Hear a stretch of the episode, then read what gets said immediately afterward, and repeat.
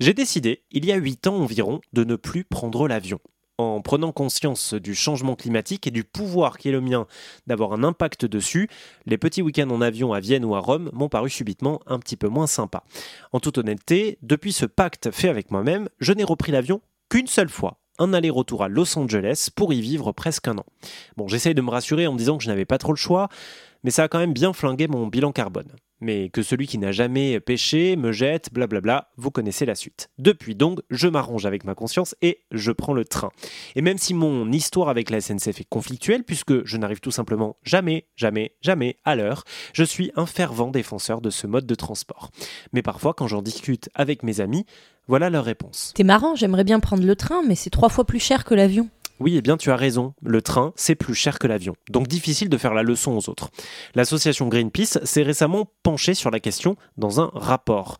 Écoutez les explications d'Alexis Chailloux, chargé de campagne voyage durable chez Greenpeace. Oui, on est parti d'une intuition que beaucoup de gens qui voyagent en Europe ont peut-être déjà eu, à savoir que l'avion nous semblait euh, sensiblement moins cher que le train, mais on a voulu objectiver cette impression et puis mettre euh, des chiffres derrière.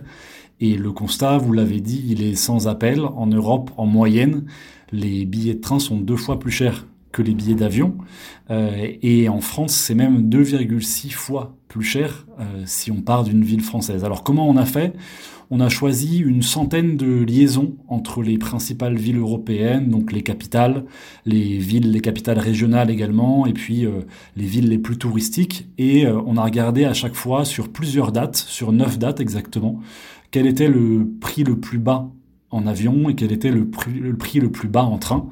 Et on a comparé pour arriver à ces conclusions euh, assez alarmantes. Euh, je vous donne là le chiffre de 2,6 fois depuis la France. C'est une moyenne, c'est-à-dire que sur certains trajets, comme par exemple entre Marseille et Londres, euh, le train est même 7 fois plus cher que l'avion. dans ces conditions-là, c'est difficile de demander aux gens de voyager bas. Mais alors quel est le problème? Est-ce que c'est le train qui est trop cher ou l'avion qui est trop pas cher? Alors c'est un peu les deux. Euh, on a souvent tendance à, dire que les billets de train sont trop chers et c'est vrai qu'ils sont très chers par moment. On oublie parfois que les billets d'avion sont aussi excessivement bon marché. Euh, une des conclusions de notre étude, c'est aussi l'omniprésence des compagnies low cost. Euh, elles circulent à peu près partout en Europe. Depuis la France, sur les 20 liaisons qu'on a analysées, il y en a 19 qui sont opérées par des compagnies aériennes low cost. Et le problème, c'est qu'elle propose des prix qui sont euh, assez euh, délirants. Euh, on a des billets à 20 euros, des billets à 30 euros. Volotea, en 2021, elle proposait même des billets à 1 euro depuis la France. Euh, on, comprend bien dans ces conditions que le prix n'est pas juste, ça couvre même pas le prix du carburant pour faire voler l'avion euh, par passager. Donc là, il y a un vrai problème et un problème qu'on explique par euh, des niches fiscales qui profitent au secteur aérien. J'espère qu'on pourra en parler un petit peu. Et puis en même temps, les billets d'avion qui sont les billets de train, pardon, qui sont parfois sensiblement plus chers très chers pendant les périodes estivales notamment. Et là aussi, euh, on a envie de proposer des solutions pour euh, réduire la facture et encourager euh, de plus en plus de Français à choisir l'option ferroviaire. Ok, clairement, il y a un souci de fiscalité, et ce choix-là est politique. Mais si soudainement le gouvernement décidait de taxer l'avion et donc d'augmenter les billets, on risque pas d'empêcher les gens de voyager? Après tout, pouvoir partir à Londres depuis Marseille pour 25 euros, c'est chouette, non? Pour ceux qui n'ont pas trop de moyens. Oui, vous avez tout à fait raison, mais de deux choses l'une. La première, c'est que les compagnies low cost, contrairement à une idée reçue ou une intuition, n'ont pas vraiment permis à des personnes qui ne prenaient pas l'avion ou qui ne voyageaient pas de le faire. Elles ont surtout permis à des personnes qui voyageaient déjà en avion de le faire encore plus.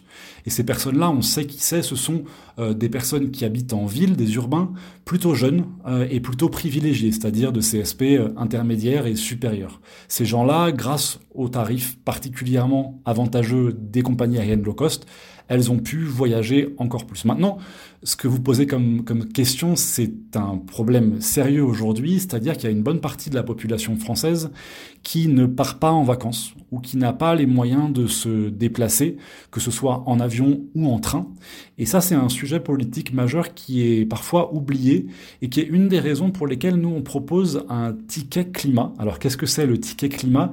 C'est sur le modèle de ce qu'a fait l'Allemagne, c'est-à-dire un forfait mensuel. Euh, en Allemagne, il est autour de 50 euros, qui permettrait de voyager de manière illimitée en train sur les connexions régionales et interrégionales. Donc en France, ce seraient les TER et les intercités, à un prix qui serait donc relativement faible, 50 euros par mois, ça reste abordable, et puis de manière illimitée, c'est-à-dire qu'on encourage vraiment une mobilité décarbonée, on encourage vraiment les gens et on leur donne la possibilité de se déplacer à un prix abordable et sans détruire la planète en plus. Ok, on comprend mieux. Maintenant, Alexis, dites-nous comment baisser le prix des billets de train, parce que c'est ça le problème en soi. C'est pas le train, c'est le prix.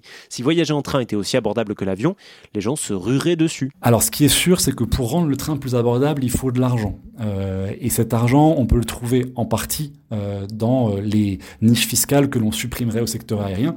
Rien n'empêche que d'autres acteurs ou d'autres recettes budgétaires puissent être également mises pour financer des tarifications plus abordables du secteur ferroviaire.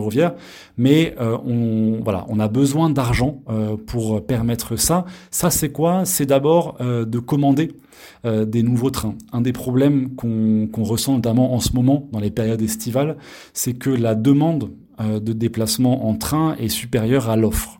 Euh, sur un axe entre Paris et la Méditerranée, par exemple, vous avez certains week-ends d'été où il n'y a tout simplement plus de billets qui sont mis en vente. Là, la solution, ou en tout cas une des solutions, ce serait de euh, mettre plus de trains en, circulation et donc de rééquilibrer euh, l'offre et la demande. Une autre solution, euh, ce serait de commander et de relancer vraiment les trains de nuit.